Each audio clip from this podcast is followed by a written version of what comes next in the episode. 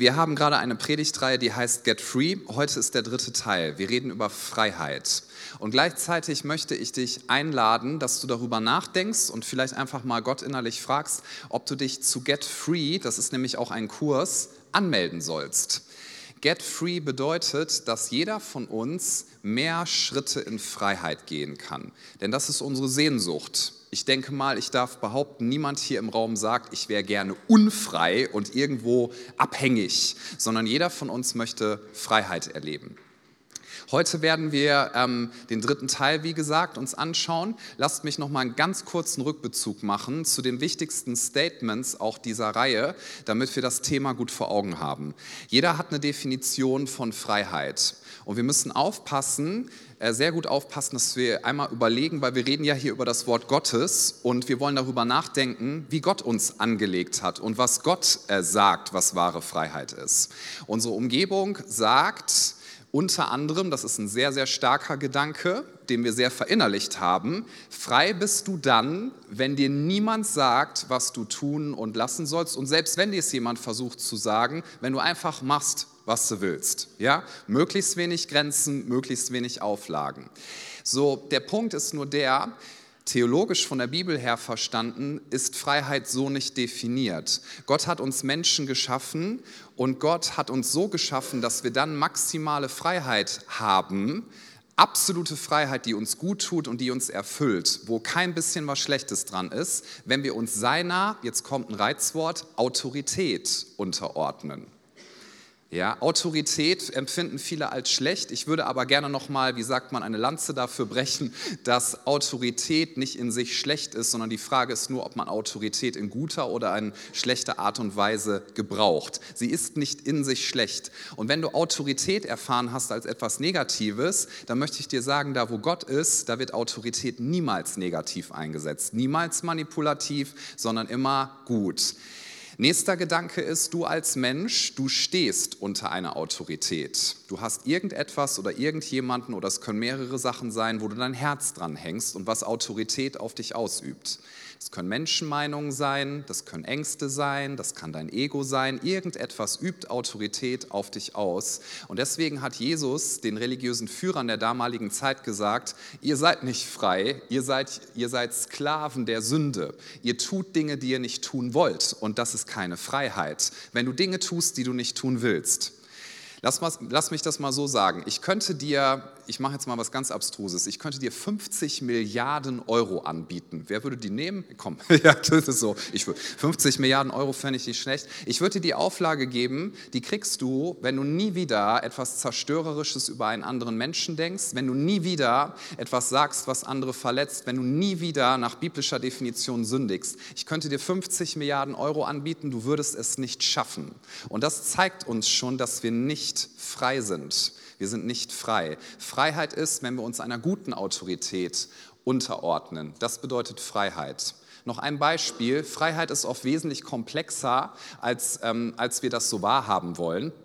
Ja, mein Lieblingsbeispiel dafür oder eins davon ist, wenn ich im Flugzeug fliege, ich bin sehr dankbar dafür, dass es vorher eine Sicherheitskontrolle gibt. Und äh, vor kurzem haben wir meinen Schwager und äh, meine Schwester besucht auf Mallorca, die leben dort. Mein Schwager arbeitet bei der Flughafenpolizei und der sitzt am Security-Check. Was der schon alles da rausgefischt hat, da fange ich jetzt gar nicht von an, sonst ist die Zeit sofort rum. Aber alleine als wir da neulich abgeflogen sind, hat er gesagt, Christian, vorhin, und dann so ein langes Messer hat er mir gezeigt, das ist kein Scherz, das hat jemand versucht im Handgepäck Gepäck mitzunehmen. So, ich bin sehr dankbar, dass das Freiheitsempfinden dieses Menschen eingeschränkt worden ist, damit ich die Freiheit genießen kann, zu fliegen und mich sicher zu fühlen. Versteht jemand, was ich meine? Wenn du in einer Beziehung bist, in einer Ehe zum Beispiel, die Freiheit, dass du diese Beziehung maximal genießen kannst, hat etwas damit zu tun, dass du dir Grenzen setzt. Mhm. Ja, wir leben nur dann in Freiheit, wenn wir gute Grenzen und eine gesunde Autorität haben. Und deswegen möchte ich uns nochmal das so nahelegen, zu sagen, Gott ist durch und durch gut. Und wenn du das glaubst, dann wirst du, wie der Psalmist sagt, seine Gebote lieben. Da steht irgendwo im Alten Testament, ich vergnüge mich an deinen Befehlen. Denke ich, bist du gaga oder was? An Befehlen sich Vergnügen, was ist das denn? Das kannst du nur, wenn du Gott maximal liebst und wenn du seine Liebe verstanden hast und ihm absolut vertraust. Das ist wahre Freiheit. So, und ich werde jetzt nicht die nächsten zwei Wochen komplett aufrollen, aber mit diesem Gedanken nochmal, du kannst dir nicht aussuchen, ob du dich einer Autorität unterordnest, sondern nur welcher. Du darfst diesen Gedanken auch vielleicht erstmal ablehnen, aber denk mal ein bisschen tiefer drüber nach. Du wirst feststellen, die ist irgendetwas oder irgendjemand so wichtig, dass dein ganzes Herz daran hängt und in dem Moment bist du nicht frei. Was du nicht weggeben kannst übrigens oder was du nicht hingeben kannst, das besitzt nicht du, sondern es besitzt dich. Okay, das nochmal ein paar Startrampengedanken. Und heute, Freunde, Achtung, jetzt wird es gleich ganz besonders fröhlich, reden wir über den Tod. Ich lese uns eine Stelle, was hat das mit Freiheit zu tun? Ich lese uns eine Stelle aus Hebräer Kapitel 2, Verse 14 bis 15. Denn Jesus ist gekommen, damit wir befreit werden von der Angst vor dem Tod. Er ist gekommen, damit du freigesetzt bist von Todesfurcht. Und wenn du denkst, betrifft mich nicht, ich würde sagen, doch. Ähm, ich habe festgestellt, auch im eigenen Reflektieren, Todesfurcht hat viel mehr Auswirkungen, als wir denken. In Hebräer 2, Vers 14 steht, da nun die Kinder an Fleisch und Blut Anteil haben, ist er gleichermaßen dessen teilhaftig geworden. Hier geht es um Jesus. Ja, also er ist ein Mensch geworden wie wir, zeitgleich Gott, zeitgleich Mensch. Er hat all das erlebt, was wir auch erleben. Er ist am Kreuz gestorben und wieder auferstanden. Und dann steht hier, damit er durch den Tod den außer Wirksamkeit setzte, der die Macht des Todes hatte, nämlich den Teufel. Jesus hat den Tod besiegt und er hat alles in seiner Hand. Und alle diejenigen befreite, hier ist das Wort, die durch Todesfurcht ihr ganzes Leben hindurch in Knechtschaft gehalten wurden. Als ein Kind Gottes, wenn du zu Jesus gehörst, hast du neues Leben. Aber die Bibel sagt, dass wir noch etwas in uns haben, das ist der alte Mensch. Ja, wir haben einen inneren Menschen, wir haben den alten Menschen und den neuen Menschen. Und es gilt, den neuen Menschen zu pflegen und den alten Menschen immer mehr abzulegen. Könnte ich jetzt viele Bilder verwenden, aber das ist das, was wir tun sollen. Die Bibel sagt zum Beispiel, den alten Menschen sollen wir ablegen jeden Tag und den neuen anziehen. Das ist ein aktiver täglicher Vorgang. Ja, und übrigens nicht nur ablegen aus deiner eigenen Kraft und dann sagen, ja, ich will nicht mehr neidisch sein beispielsweise und das lege ich jetzt ab. Wenn du nicht in Christus bist und durch ihn dann Milde und Güte bekommst, dann kannst du dich noch so sehr anstrengen, es wird nicht funktionieren. Kleines Beispiel, du bist ja heute Morgen aufgestanden und hast das abgelegt, was du heute Nacht getragen hast im Bett. Hoffe ich mal. Wer ist so die Jogging, Jogging-Klamotten-Fraktion beim Schlafen? Darf ich mal sehen? Okay. Klassischer Schlafanzug, na, die Frotte, genau. Nee, Frotte nicht. So mit Streifen, so in, in Grau. Dieser Schlafanzug, den du schon seit 30 Jahren wegschmeißen wolltest eigentlich. So, genau. Ja, wer, wer ist so Boxershorts mäßig? Okay. Und die andere Gruppe, die möchte ich jetzt gar nicht, ähm, was, naja, egal. So, Faktor ist, wenn du morgens aufstehst, du legst etwas Altes ab und wir sind dir sehr, sehr dankbar, dass du nicht in diesem Zustand geblieben bist, sondern etwas Neues angezogen hast. Sag deinem Nachbarn mal Danke. Danke, dass du bekleidet in den Gottesdienst gekommen bist. Der Herr segne dich. Gut. Darum geht es, wir haben einen inneren Menschen, ja, und, und wir sollen den alten Menschen, also das, was unserer alten Natur entspricht, sollen wir ablegen und etwas Neues anziehen. Und zu unserer alten Natur gehört auch Todesfurcht. Und der Teufel, die Bibel sagt, es gibt einen Teufel, der möchte dich binden. Er kann es nicht, wenn du ihm widerstehst, aber er wird es versuchen, jeden Tag dich in Todesfurcht zu halten. Der Punkt ist der, es sollte uns auf der einen Seite natürlich sehr demütig stimmen, dass wir alle einmal sterben müssen. Ja, und das ist nicht so, dass ich, die Bibel gibt uns nicht mit Juhu, wie toll. Und gleichzeitig als Christen, wir sind befreit von Todesfurcht. Ja, wir werden sterben auf dieser Erde, aber dann werden wir die Augen wieder öffnen und ewig leben ja, in der Gegenwart Gottes. Jesus wird sagen, herzlich willkommen zu Hause. Der Tod hat keine Macht mehr. Deswegen verhöhnt Paulus den Tod und sagt, wo ist dein Stachel? Wo ist dein Sieg? Kennt ihr das noch aus König der Löwen? Ich lach dir ins Gesicht. Haha. ja, und dann kommen die Hyänen. Und das ist auch bei, okay, ich bleibe jetzt nicht im König der Löwen Bild drin, obwohl das der beste Disney-Film ist. Der, ah, ist auch egal. Ja, Der Tod, Paulus kann den Tod verhöhnen. Er kann sogar sagen, er kann sogar sagen an einer Stelle, ähm, ich könnte jetzt zu Jesus gehen, ich könnte jetzt hier auch sterben und zu Jesus gehen. Wäre mir sogar ein bisschen lieber, ja, Klammer auf, weil da ist alles gut, da ähm, habe ich kein Leiden mehr, keine Krankheit. Aber er sagt, der Grund, warum ich noch leben möchte, ist nicht, weil ich irgendwas sonst verpasse, sondern er sagt, weil ihr braucht mich noch. Ja, ich habe noch einen Auftrag, deswegen bin ich bereit, hier noch eine Weile zu leiden, weil das Leben ist ja auch manches Mal ziemlich schwer, nicht nur einfach, aber eigentlich wäre es doch besser, zu Jesus zu gehen ist schon eine ziemlich krasse Haltung und die finden wir manchmal ganz niedlich, aber das ist die Haltung, die wir haben sollten. Ich will das mal so ausdrücken, du wirst erst dann wirklich leben, wenn du vor Augen hast, dass dieses Leben hier ein Ende hat. Und wenn du damit versöhnt bist. Die Bibel sagt uns das ähm, an einer Stelle, dass wir darüber nachdenken sollen, sogar ganz aktiv. Psalm 90, Vers 12, nicht in der Präsentation. Lehre uns bedenken, dass wir sterben müssen, auf dass wir klug werden, weise. So und zwar in einer guten Art und Weise. Du sollst nicht Angst haben jeden Tag davor, aufwachen und dann, ja, der Pastor hat gesagt, in der Bibel steht, ich soll jetzt über Sterben nachdenken. Nein, aber dass du weise bist und sagst, dieses Leben hier, also auf dieser Seite der Ewigkeit, ist nun mal nicht ewig und das soll uns weise machen, denn wenn wir das verstehen und dann noch tiefer verstehen, ja, aber Jesus hat den Tod besiegt. Selbst wenn ich heute sterben würde, ja, ich weiß, dass ich ewig lebe und ich möchte gerne, und das ist das, worum es geht, ich möchte mein Lebensziel erfüllen. Denn das ist das, was der Teufel verhindern möchte. Er möchte, dass du dein Lebensziel verpasst. Nächster Gedanke, der daraus sich ableiten lässt, ein erfülltes Leben, also nicht nur zu existieren, da möchte ich nämlich einen Unterschied machen. Es gibt ein bloßes Existieren und für kleine Ziele leben, für kleine Dinge, die gar nicht so wichtig sind und es gibt wahres Leben in Fülle, über das Jesus gesagt hat, dass er es uns bringt. Ein wahres Leben in Fülle, das verpassen viele Leute, weil sie sich nicht vor Augen führen, warum bin ich überhaupt hier? Was ist das Ziel des Lebens? Warum bin ich geschaffen worden? Denn du bist hier zu zu dieser Zeit an dieser Stelle nicht durch irgendeinen Zufall, sondern Gott hat dein Leben maßgeschneidert, er hat es vorbereitet und ein erfülltes Leben im biblischen Sinne ist nicht unbedingt, jetzt bitte richtig hören und nicht in den falschen Hals kriegen, ist nicht unbedingt ein langes Leben. Es ist schön, wenn du ein langes Leben erleben darfst, aber das ist nicht unser Hauptziel. Ja, darf ich mal ein bisschen dick auftragen? Jesus äh, der ist nicht so alt geworden, wie ich bin. Mhm. Und ähm, hat seinen Auftrag erfüllt und hat gesagt, es ist vollbracht. Das spricht nicht dagegen, dass wir älter werden, aber Jesus konnte sagen, es ist vollbracht. Und ich fürchte manchmal, davor will ich mich fürchten, also im Sinne von einem gesunden Respekt davor haben, dass wenn Jesus mir sagen würde, Christian, ähm, ja, noch einen Tag, dann ist es vorbei. Ich will nicht in einem Zustand sein, wo ich dann sagen muss, boah, bitte, bitte, bitte, gib mir noch drei Jahre, ich habe meine Berufung nicht gelebt. Ich möchte, dass er mich findet und dich findet, wie wir unsere Lebensberufung finden. Dabei geht Leben. Dabei geht es nicht darum, dass du dir dein Heil verdienen musst. Es ist alles sicher, wenn du jetzt in diesem Moment stirbst und du bist in Christus, du wirst ewig leben.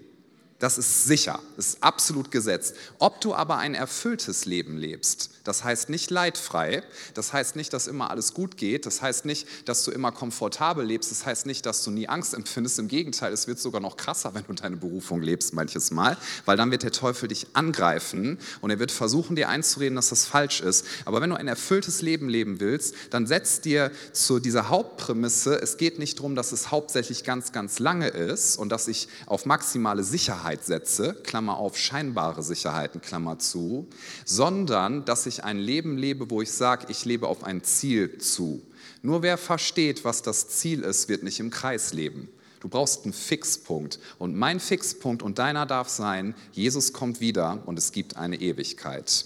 Lehre uns bedenken, dass wir sterben müssen, auf dass wir weise werden. Wenn Christen das verstehen, ja, dann werden sie denken, der Tod, der ist was Schlimmes. Und das wird auch nie aufhören, dass er schlimm ist. Das hat Gott nie so gewollt. Aber wir leben für die Ewigkeit. Ich lebe nicht für das Hier und Jetzt. Dieser Tag heute, das ist etwas, was ich mir jeden Morgen übrigens sage. Wer mich kennt, der weiß das vielleicht schon von mir, weil ich das ähm, manches Mal auch weitergebe. Dieser Tag heute ist ein heiliger Tag. Es ist ein besonderer Tag. Und wir vergessen manchmal Gnade. Gnadevergessenheit oder Gnadenvergessenheit bedeutet, dass wir diesen Tag für selbstverständlich nehmen. Ist er nicht. Ist ein Geschenk aus der Hand Gottes, dessen Segen auf dein Leben fließt. Sonst wärst du überhaupt nicht hier. Du hättest nicht die Begabung, die du hast. Dieser Tag ist ein Geschenk Gottes und du brauchst keine Angst zu haben vorm Sterben. Der Tod wird sich nicht gut anfühlen. Krankheit fühlt sich nicht gut an. Dass wir ja, dem Verfall preisgegeben sind, fühlt sich nicht gut an. Aber wir werden leben. Jesus hat den Tod besiegt. Du brauchst nicht in Todesfurcht gebunden sein. Woran erkennst du Todesfurcht? Todesfurcht hat Geschwister, Todesfurcht hat Verwandte, zum Beispiel Angst vor Enttäuschung. Todesfurcht hat Verwandte, dass du maximal versuchst, alles auf scheinbare Sicherheit zu setzen und keine Risiken eingehst und dass Dinge zu wichtig werden. Weißt du, Gott hat etwas in uns hineingelegt, das hat kein anderes Wesen, was er geschaffen hat auf dieser Erde. Tiere haben das nicht, Tiere haben Instinkt, aber wir Menschen, wir haben keinen Instinkt, sondern wir können bestimmte Dinge tun und das ist, weil Gott uns in seinem Ebenbild geschaffen hat. Wie cool, du wurdest aus Liebe erschaffen, um geliebt zu werden und Liebe zu geben. Das ist die absolute Grundlage im Ebenbild eines allmächtigen Gottes. So, und dieser Gott hat dir als sein Ebenbild Folgendes geschenkt, was kein anderes Wesen auf diesem Planeten hat. Folgende Fähigkeiten. Du kannst träumen. Du kannst dir Dinge vorstellen, die noch nicht sind, aber sein könnten. Und dann ist es wichtig, dass du deine Träume mit Glauben verbindest. So ist, das ist der einzige Grund, warum wir heute hier zusammen sind, weil Menschen einen Traum hatten, ist nur ein Beispiel von vielen, dass eines Tages ein Campus, ja, eine Kirche hier in Elberfeld entsteht. Nur weil Menschen gesagt haben, ich gehe Risiken ein, wir investieren, wir, wir opfern etwas dafür, ist das entstanden. Du kannst träumen. Du kannst dir Ziele setzen. Und du kannst definieren, was oder wer für dich wichtig ist. Das kannst du definieren, das kann kein Tier. Ja, ich meine, stell dir mal vor, so ein Hamster. Ein Hamster setzt sich nicht irgendwo auf Bali, nachdem er so eine Selbstfindungsreise dahin gemacht hat, in irgendein so Hipster-Café, ja, mit seiner viel zu großen Jeansjacke an und bestellt sich irgendwie so ein Flat White mit Hafermilch natürlich und schreibt sich in sein Notizbuch ganz schön rein, was er mit seinem Leben sonst noch mal machen könnte. So mit dieser Frage, wie kann ich aus dem Hamsterrad, Wortwitz, aussteigen, ja. Ist mir heute Morgen beim Aufwachen eingefallen. Ich weiß auch nicht, war vor dem ersten Kaffee. Ja, der sitzt da nicht und unterhält sich mit seinem Hamster-Kollegen. Was könnte ich mit meinem Leben sonst noch so machen? Genau. Ja, okay, ich will jetzt nicht zu tief in das Bild rein. Alles, was ist eigentlich los mit ihm? Naja, also, das, das machen Tiere nicht, aber Menschen können das. Du kannst darüber nachdenken, wofür will ich mein Leben eigentlich einsetzen? Das ist eine sehr gute Frage, es ist eine sehr wichtige Frage. Und du wirst dein Leben nur dann so einsetzen, dass du nicht bloß vor dich hin existierst, sondern dass du wirklich lebst, wenn du darüber nachdenkst, dass du sterblich bist und dass du deine Zukunft, ja, jetzt leben solltest. Wir verschieben viel zu viele Dinge in die Zukunft. Und ich will diese Frage nochmal stellen, nicht um es blöd zu machen, sondern in dem Wissen, Jesus ist stärker der als der Tod. Amen. So, und wenn wir das vor Augen haben und du, nehmen wir mal an, du wüsstest, du hättest noch eine Woche zu leben. Eine Woche.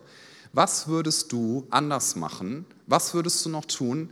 Welche Menschen wären dir wichtig, dass du sie noch mal siehst? Und wo würdest du denken, so ein Mist hätte ich mal früher angefangen, meine Berufung zu leben?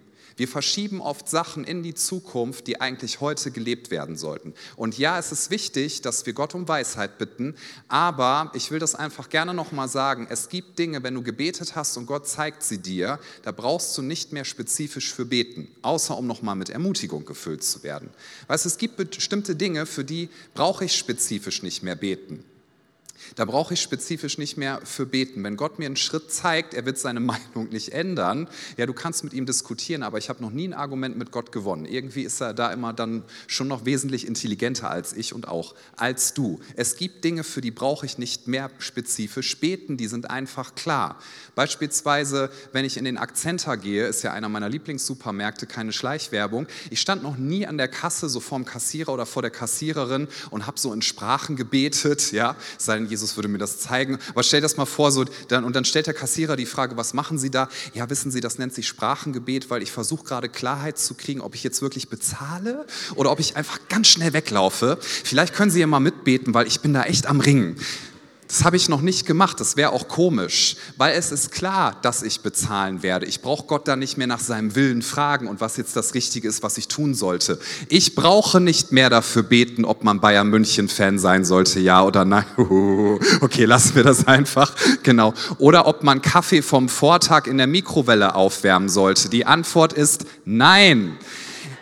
Ich brauche, ich brauche bei bestimmten Sachen nicht dafür beten, sollte ich großzügig sein, ja oder nein. Großzügigkeit ist ein Merkmal der Kinder Gottes. Ich brauche nicht mehr dafür beten, ob ich mein Leben für mich leben sollte oder zur Ehre Gottes, das ist schon klar. Und wenn es um meine Berufung geht, ich spreche jetzt mal von mir und du darfst deine da einsetzen, ich brauche nicht gerade dafür beten, ob ich hier Pastor sein sollte, ja oder nein. Die Antwort von Gott ist klar, ich gebe mein Leben und investiere mein Leben hier und nicht an anderer Stelle. Damit habe ich übrigens Grenzen gesetzt gesetzt, weil andere Dinge habe ich dadurch ausgeschlossen. Ja? Und dadurch habe ich aber eine Freiheit, meine Berufung zu leben. Und ich will wissen, dass wenn Jesus wiederkommt, Vielleicht dadurch, dass er wiederkommt und wir dann alle zu ihm geholt werden. Oder dass ich sterbe und in dem Moment kommt Jesus für mich wieder. Das sind die beiden Möglichkeiten, dass ich dann nicht sage, oh nein, ich habe meine Berufung verpasst. Darf ich dich fragen, was dir gerade wichtig ist? Manches ist uns zu wichtig. Es ist nicht unwichtig, aber es ist zu wichtig. Deswegen hat Jesus gesagt, denk gut darüber nach, wer in dein Leben reinsprechen darf. Meinung von Eltern, wichtig, nicht unwichtig, aber für manchen zu wichtig. Wichtiger als das, was Jesus dir in dein Leben gesagt hat. Dass dich Menschen kritisieren könnten, ist wichtig, also kein, keiner findet Kritik toll, aber es ist oft viel zu wichtig. Das, was Jesus über dich sagt, ist wichtig. Denn die Frage ist, ich setze nochmal hoch an, die Frage ist nicht, ob du sterben wirst, ja oder nein, sondern nur wann. Die Frage ist nicht, ob im Leben auch mal was Schlimmes passiert, ja oder nein, sondern nur wann. Die Frage ist nicht, ob dich mal jemand kritisiert, ja oder nein, sondern nur wann. Und wir sind so oft dabei, wir bauen uns so eine Festung, in die wir uns reinsetzen, wo wir scheinbar sicher haben, aber das ist keine Festung, es ist eigentlich ein Gefängnis, wo der Teufel dir einredet, dass du da drin bleiben solltest und dass du noch ganz, ganz, ganz viel Zeit hast. Und übrigens hier ist es auch wichtig zu verstehen, wir machen das nicht so, wie die Gesellschaft uns das oft sagt, hol alles raus, du hast, ja, nutz die Zeit. Warum? Weil es ja nur dieses Leben gibt. Das ist nicht das, was wir als Christen denken, sondern wir sagen, nutz die Zeit, lebe das großzügigste, hingebungsvollste Leben, was du dir nur vorstellen kannst. Warum? Du hast nichts zu verlieren. Du hast in Christus doch alles und der Tod ist besiegt auf ganzer Linie. Wer unbedingt will, darf sich freuen an dieser Stelle. Und wer das verinnerlicht, der wird das risikobereiteste Leben leben, ja nach menschlichen Maßstäben, was es überhaupt nur gibt. Wir verschieben oft ein erfülltes Leben in die Zukunft, weil wir denken, wir hätten ewig Zeit, haben wir aber nicht. Dieses Leben hat eine Begrenzung und sobald du das erkennst, wird es eine Auswirkung haben auf das Hier und heute. Paulus sagt in 2. Timotheus 4, Vers 7, und das möchte ich am Ende meines Lebens auf dieser Erde auch gerne sagen können, und das wünsche ich auch dir, dass du es in Freiheit sagen kannst. Was für ein gutes Statement. Er sagt, im Gefängnis sitzend, wissend, dass er bald hingerichtet wird, wissend, dass ihn viele Menschen auch verraten und enttäuscht haben, wissend, dass nicht immer alles glatt gegangen ist, wissend, dass er nach menschlichen Maßstäben nicht das tollste Leben vorzuweisen hat, aber wissend, dass er den Auftrag erfüllt hat. Er sagt am Ende 2. Timotheus 4, Vers 7, ich habe den guten Kampf gekämpft, den Lauf vollendet, den Glauben bewahrt. Dieses Leben und das, was Jesus dir sagt und was er dir aufträgt, ist kein Spielplatz, es ist ein Kampf. Warum fühlst du dich oft so herausgefordert, deine Berufung zu leben? Warum fühlst du dich oft so herausgefordert und denkst, wow, Dinge wollen mir Angst einjagen, weil es ein Kampf ist. Aber du kannst dich diesem Kampf stellen, indem du aufstehst und sagst, der, der in mir ist, ist stärker als der, der in der Welt ist. Ich brauche keine Angst vorm Tod haben. Ich werde dann sterben, wenn Gott es vorherbestimmt hat. Darf ich dir noch mal mitgeben, weder dein noch mein Leben wird vom Teufel arrangiert. Dein Leben wird auch nicht arrangiert von irgendwelchen Umständen, auch nicht von Politikern oder von irgendwem. Mein und dein Leben ist in der Hand Gottes und er hat alles im ihrem Blick. Und manche Sachen sind schwer. Ich sage nicht, dass das Leben leicht ist. Im Gegenteil, manchmal ist es sehr herausfordernd. Aber im Nachhinein wirst du sehen, dass Gott die ganze Zeit da war, dass er alles in seiner Hand hatte. Und deswegen sagt die Bibel 365 Mal, du brauchst dich nicht zu fürchten. Denn das ist die Methode des Teufels. Er versucht dir Angst einzujagen. Wusstest du, dass der Teufel dir nicht dein Heil in Jesus Christus wegnehmen kann? Kann er nicht. Der Teufel kann dir auch nicht deine Berufung wegnehmen. Kann er nicht. Was er machen kann, ist, dass er dich dazu bringt, dass du deine Zuversicht fallen lässt. Und deswegen sagt uns der Hebräerbrief, seht zu, dass ihr eure Zuversicht, dass ihr sie wieder aufhebt, weil wenn du sie fallen gelassen hast, bist du auch derjenige, der sie wieder aufheben kann. Und so können wir sagen, das ist auch etwas, was ich jeden Morgen durchgehe als ein Bekenntnis, der Herr ist mein Helfer und ich fürchte mich nicht. Was können Menschen mir anhaben? Fühlst du dich immer danach? Nein. Wenn ihr wüsstet, wie viel, also wie viel Angst ich oft empfinde, ja. Ich habe früher schon immer gedacht, ich finde Superhelden ganz toll. Ich wäre ein ganz, ganz toller Superheld, wenn ich nicht oft so feige wäre. Mhm. Ich kann mich ganz, ganz dolle fürchten, da bin ich richtig gut drin. Ich kann mir auch ganz, ganz dolle Sorgen machen. Ich mache mir auch oft ganz, ganz, ganz, ganz, ganz viele Gedanken, was Menschen wohl denken und was hier passiert und da, da, da, da, da, da. Und ich lebe meine Berufung nicht, weil ich mich so wahnsinnig mutig fühle, sondern weil ich eins weiß: Die Angst und das, was Menschen kritisieren verlieren können und das, was ich verlieren könnte, das mag wichtig sein, aber viel wichtiger ist das, was mein Herr und Erlöser Jesus Christus über mich sagt. Und selbst wenn ich innerlich so geschüttelt bin, ja, ich habe manches Mal Angst gehabt ohne Ende und habe gesagt, Jesus, ich brauche dich jetzt. Wo bist du in dieser Situation? Und immer wenn du das fragst, wird Jesus dich anschauen und wird dir sagen, in meinem Namen ist Freiheit, du brauchst dich nicht zu fürchten. Nicht mal der Tod hat Macht über dich. Ja, du wirst wirst eines Tages sterben auf dieser Erde, aber du brauchst nicht in Todesfurcht gebunden sein. Das einzige oder eine der wenigen Sachen, die du jetzt in diesem Leben, neben dem, was Jesus uns gibt, ganz sicher sagen kannst, ist, wir werden alle einmal sterben. Das kannst du schon über einem Säugling aussprechen, das sollten wir nicht machen, ja? Aber das ist das, was wir wissen. Jeder von uns wird sterben. Und das sollte uns nicht in eine Schwere führen, sondern es sollte uns, es sollte uns zurüsten und es sollte uns Kraft geben. Du darfst frei sein, du darfst Freiheit erleben von der Angst, dass der Tod dich eines Tages ereilt. Römer 5, Vers 9 bis 10.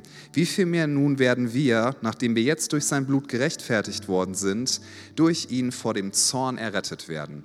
Brauchst keine Angst vor dem danach haben brauchst keine Angst haben, du bist gerettet durch Jesus. Denn wenn wir mit Gott versöhnt worden sind durch den Tod seines Sohnes, als wir noch Feinde waren, wie viel mehr werden wir als Versöhnte gerettet werden durch sein Leben? Die Basis ist immer Liebe. Jesus hat dich so sehr geliebt, dass er gesagt hat, ich gebe mein ganzes Leben für dich hin. Ich gebe alles auf. Und wenn du sagst, ich möchte ein erfülltes Leben führen, nicht so wie die Umgebung uns das vorgibt, denn die Umgebung sagt oft, und das ist auch eine Form von Todesfurcht, über den Tod darf man nicht reden, lasst uns nicht darüber nachdenken, lasst uns so tun, als gäbe es den nicht. Und wenn wir das tun, dann haben wir ja gar keine andere Wahl, als mit Verpassensangst zu leben, als irgendwie zu denken, ich muss alles aus diesem Leben rausquetschen und auch unsere Beziehung zu Gott übrigens so zu leben, dass wir ihm sagen, Gott, bitte mach mich hier auf dieser Seite des Lebens maximal glücklich nach meiner Definition. Jesus hat dir versprochen, das wollte ich gerne noch als Impuls uns weitergeben, dass er weiß, was du brauchst, bevor du ihn darum bittest. Jesus weiß, was du brauchst. Aber wir denken manchmal in unserem Herzen, dass wir Dinge brauchen, die wir gar nicht wirklich brauchen und die uns sogar abhalten von unserer Berufung erinnerst dich bestimmt dran oder viele von uns, ne, wenn man so ein Kind ist. Ich habe ich hab als Kind oft Dinge gesehen und ich habe gedacht, die brauche ich unbedingt. Ich stand manchmal mit meiner Mama und meinem Papa vor irgendeinem Laden und habe ich gesagt, dieses Eis, das brauche ich. Und wenn meine Mama das mir dann nicht gegeben hat, dann habe ich gesagt, du liebst mich nicht.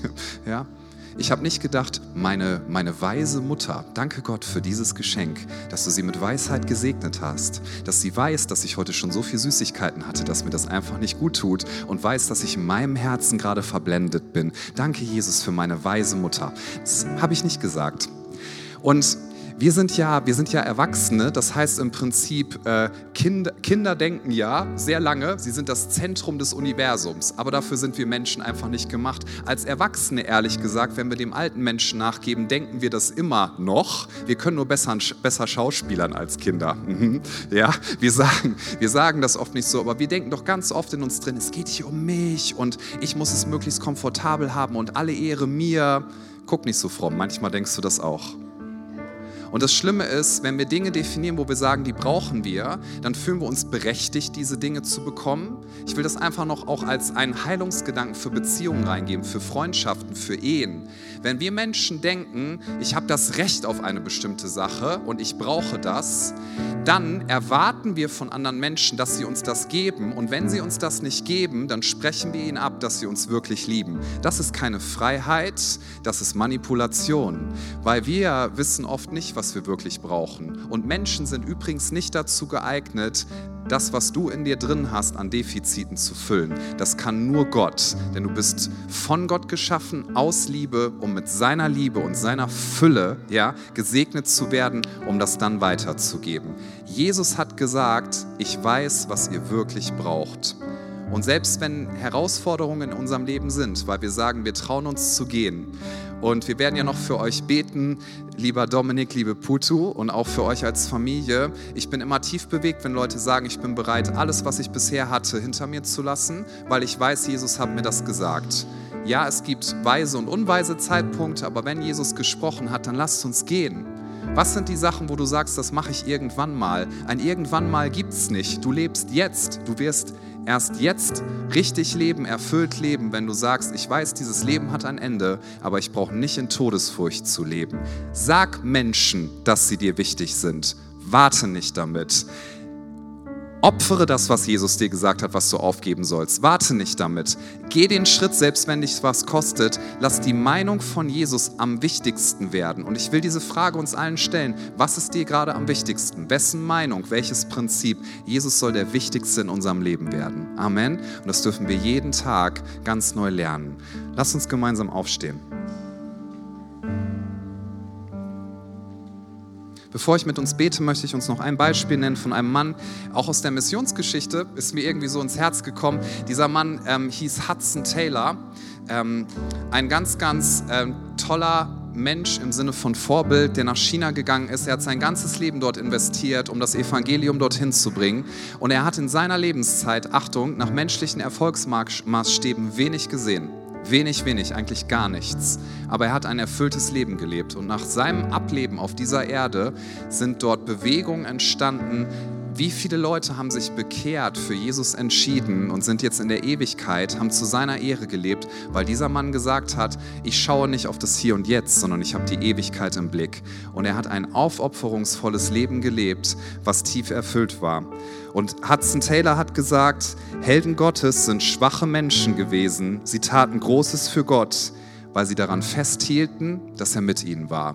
Nicht, weil sie daran festhielten, dass sie sich immer mutig gefühlt haben, nicht, weil sie daran festhielten, dass immer alles glatt gehen musste, sondern weil sie daran festhielten, dass er mit ihnen war. Er hat gesagt, das völlige Vertrauen auf Gott ist Seligkeit. Er stellt oft auf die Probe, lässt uns aber nie im Stich. Und ein Zitat möchte ich uns noch sagen von ihm, weil das so bewegend ist. Das zu lernen, was Gott uns durch die Not lehren will, selbst wenn wir durch Nöte gehen, ist wichtiger, als aus ihr herauszukommen. Was für ein weiser Mensch. Was für ein reiches, erfülltes Leben. Und ich glaube, er konnte am Ende sagen, ich habe den guten Kampf gekämpft, ich habe den Lauf vollendet. Ich habe mich nicht einfangen lassen von komischen, verführerischen Gedanken, sondern ich bin Schritte in Freiheit gegangen und ich habe ein Leben gelebt zur Ehre Gottes. Das heißt übrigens nicht, dass du immer alles rausquetschen musst und in den Burnout gehst, darum geht es gar nicht. Es geht darum, dass du dein Leben einsetzt für die richtige Sache. Lass uns einmal die Augen schließen, bitte, für einen Moment. Gott, dein Wort sagt uns, dass wir darüber nachdenken sollen, dass wir sterblich sind, damit wir weise werden. Und ich bitte dich, dass du uns eine tiefe Ehrfurcht davor schenkst, dass wir dieses Leben als ein Geschenk bekommen haben. Danke für jeden hier im Raum. Danke, Jesus, dass dir jeder hier wichtig ist. Und danke, Jesus, dass wir wissen dürfen, egal ob wir nach menschlichen Maßstäben ein erfolgreiches Leben führen oder ein nicht erfolgreiches Leben, dass das Eigentliche uns niemand wegnehmen kann. Du liebst uns, wir haben Identität, wir werden ewig leben, wir werden ewig mit dir zusammen sein. Und wenn wir uns das vor Augen führen, wollen wir sagen, das Hauptziel soll nicht sein, dass wir es immer bequem haben und nie Angst empfinden. Das Hauptziel soll nicht sein, dass wir uns in einer scheinbaren Sicherheitsfestung verschanzen, die eigentlich doch ein Gefängnis ist, sondern das Hauptziel soll sein, dass wir am Ende sagen können, Jesus, du hast dein Leben für mich gegeben und jetzt gebe ich dir mein Leben hin. Alles, was ich habe, alles, was ich bin, um zu deiner Ehre zu leben. Wir wollen den guten Lauf laufen, den Kampf kämpfen und am Ende den Siegespreis gewinnen, Jesus, den du schon längst für uns errungen hast. Wir lieben dich so sehr. Während wir die Augen geschlossen haben, möchte ich dich fragen, wo hast du spezifisch von Jesus gehört, was du mit deinem Leben tun sollst? Es kann einen Bereich betreffen, es kann dein ganzes Leben betreffen. Es kann sein, wie du mit deinen Finanzen umgehst. Es kann sein, wie wichtig du bestimmte Menschenmeinungen in deinem Leben sein lässt. Und wenn er spezifisch geredet hat, selbst wenn du Angst empfindest, tu es und geh Schritte in Freiheit. Jesus, du hast den Tod entmachtet und wir sagen, Tod, wo ist dein Stachel? Tod, wo ist dein Sieg? Wir wollen nicht in Todesfurcht leben, sondern in dem Wissen, Jesus ist größer und er ist stärker. Und während alle ihre Augen geschlossen haben, noch für einen Moment bitte, nur ich werde schauen und das Team, möchte ich dich fragen, möchtest du dein Leben Jesus Christus anvertrauen? Weil du sagst, ich weiß, dass ich mich selber nicht von meiner Sterblichkeit erlösen kann. Du kannst den Tod nicht besiegen. Du kannst deine Schuld nicht selber begleichen. Du kannst dir nicht selber Fülle geben, ein erfülltes Leben. Aber Jesus hat am Kreuz bezahlt. Er hat sein ganzes Leben für dich hingegeben. Aus Liebe, weil er dir zeigen wollte, wie sehr er dich liebt. Er ist für dich. Gott ist nicht gegen dich, er ist für dich.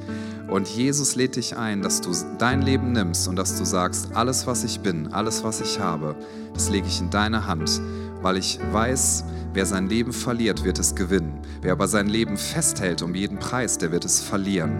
Und wenn du sagst, ich möchte mein Leben in die Hand von Jesus legen, ich möchte es ihm anvertrauen, ihn bitten, dass er mir vergibt, dass er neues Leben schenkt, ich möchte mit Berufung und Bestimmung leben und wissen, dass ich eines Tages in die Ewigkeit gehe, während alle Augen geschlossen sind, das ist ein besonderer Moment, wenn solche Entscheidungen anstehen. Ich möchte dich fragen, willst du Jesus dein Leben geben? Und wenn das deine Entscheidung ist, dann geh doch jetzt einen Schritt des Glaubens und heb deine Hand, da wo du bist. Wer sagt, Jesus, das bin ich, hier ist mein Leben, kannst es haben, bitte mach etwas Gutes daraus. Wer sagt, das ist meine Entscheidung heute Morgen, dann heb jetzt einmal kurz deine Hand als ein Zeichen deines Glaubens und deines Vertrauens zu Jesus Christus. Dankeschön. Gibt es noch jemanden, der sagt, das ist meine Entscheidung heute, das möchte ich gerne tun? Dir noch einen kurzen Moment Zeit dafür. Dann lass uns die Augen noch wieder öffnen. Sich gemeldet hat, kann die Hand gerne wieder runternehmen.